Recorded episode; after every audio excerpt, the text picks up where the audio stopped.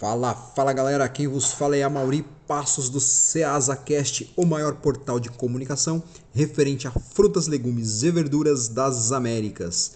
Use aí o seu aplicativo para se inscrever no canal e não perder nenhum tipo de conteúdo. Toda semana, às sextas-feiras, é lançado aqui um conteúdo, principalmente para você que é um produtor rural né, e deseja vender melhor a tua produção, deseja entrar no supermercado, enfim, pular do atravessador. Se você é este produtor, não deixe de se inscrever. Ou se você aí é um distribuidor rural, um distribuidor de produtos rurais, né, e deseja é, entrar num supermercado diferente, ou quer entender quais são os conceitos utilizados pelos supermercados para trazer os seus fornecedores, não deixe de se inscrever, porque aqui nós colocamos conteúdos exatamente pensando em vocês. Ou se você aí também tem um hortifruti, tá? Ou uma pequena mercearia e quer entender alguns conceitos gerenciais, não deixa de seguir o nosso, nosso canal, tá? E nós temos também no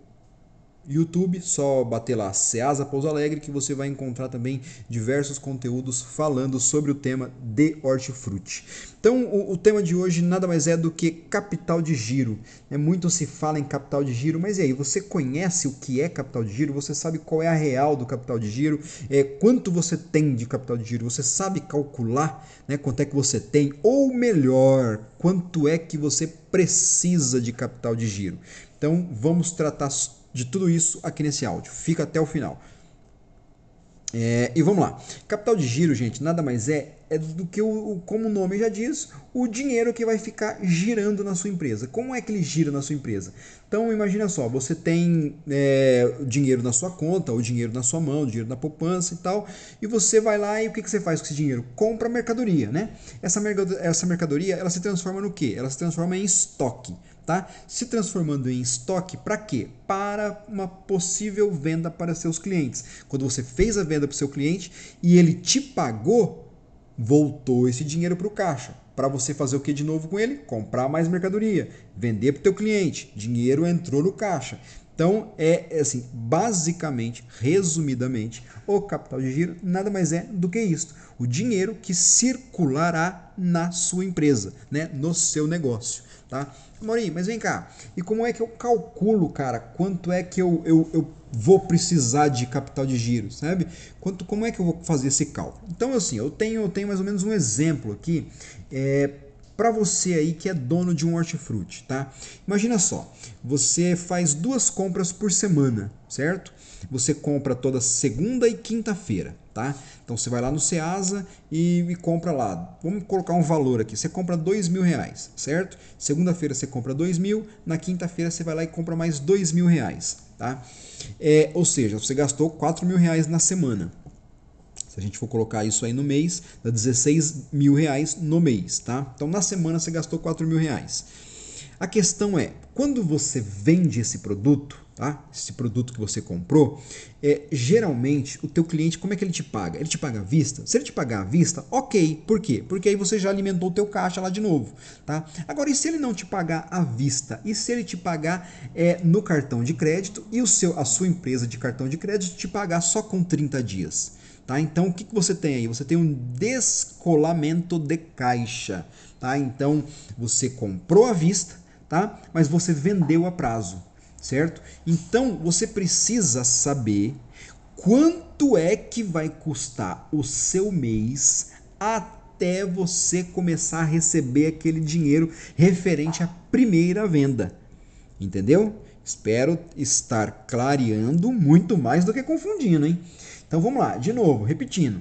É, imaginou aqui, ó, você tem umas despesas fixas na tua, na, na, tua empresa, né? Que é aluguel, que é conta de luz, conta de água, tá? Você tem todas essas contas aí para pagar, independente da venda, tá? Você tem mil reais de conta que vai vencer no final do mês. Você precisa pagar ela. E aí você pega o teu dinheiro e vai lá e compra de mercadoria para você vender, certo? Você precisa o valor que você precisa ter de capital de giro, tá? É a quantidade de dinheiro suficiente para você pagar todas as suas despesas até cair a primeira venda que você fez a prazo. Tá certo? Então, este é o valor de capital de giro que você precisará ter para funcionar ou uma semana, ou um mês, ou dois meses, três meses, enfim, é essa conta que você precisa fazer. Agora, a outra conta é Quanto é que você tem de capital de giro agora aí na sua empresa? Aí no teu hortifruti, aí na tua mercearia, ou se você é um produtor rural aí na sua na, na roça, quanto é que você tem aí na tua mão? Tá? Como é que você faz essa conta? Essa conta é simples também.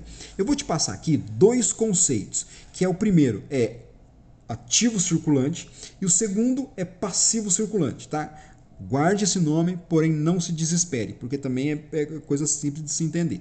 Então vamos lá. Ativo circulante. O que, que é? É todo o dinheiro que entra na sua empresa. Ou seja, é o, o ativo circulante é o seu caixa, é o seu banco, é o seu contas a receber, é o teu estoque.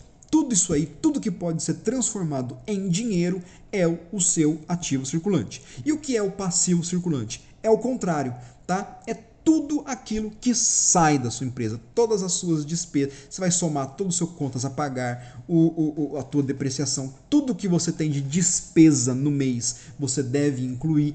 Então, para você saber quanto é que você tem no, de capital de giro agora, você vai pegar o seu passivo, tá, circulante, que são tudo que você tem para pagar, e diminuir do seu ativo circulante, de tudo que você tem para receber.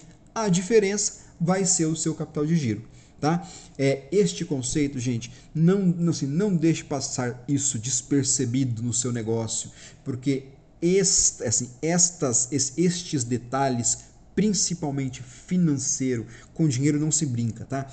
Então, principalmente esses detalhes financeiros, você deve levar bem ao ponto da, assim, na pontinha da caneta para não correr nenhum risco e não ter nenhuma interpérie futura.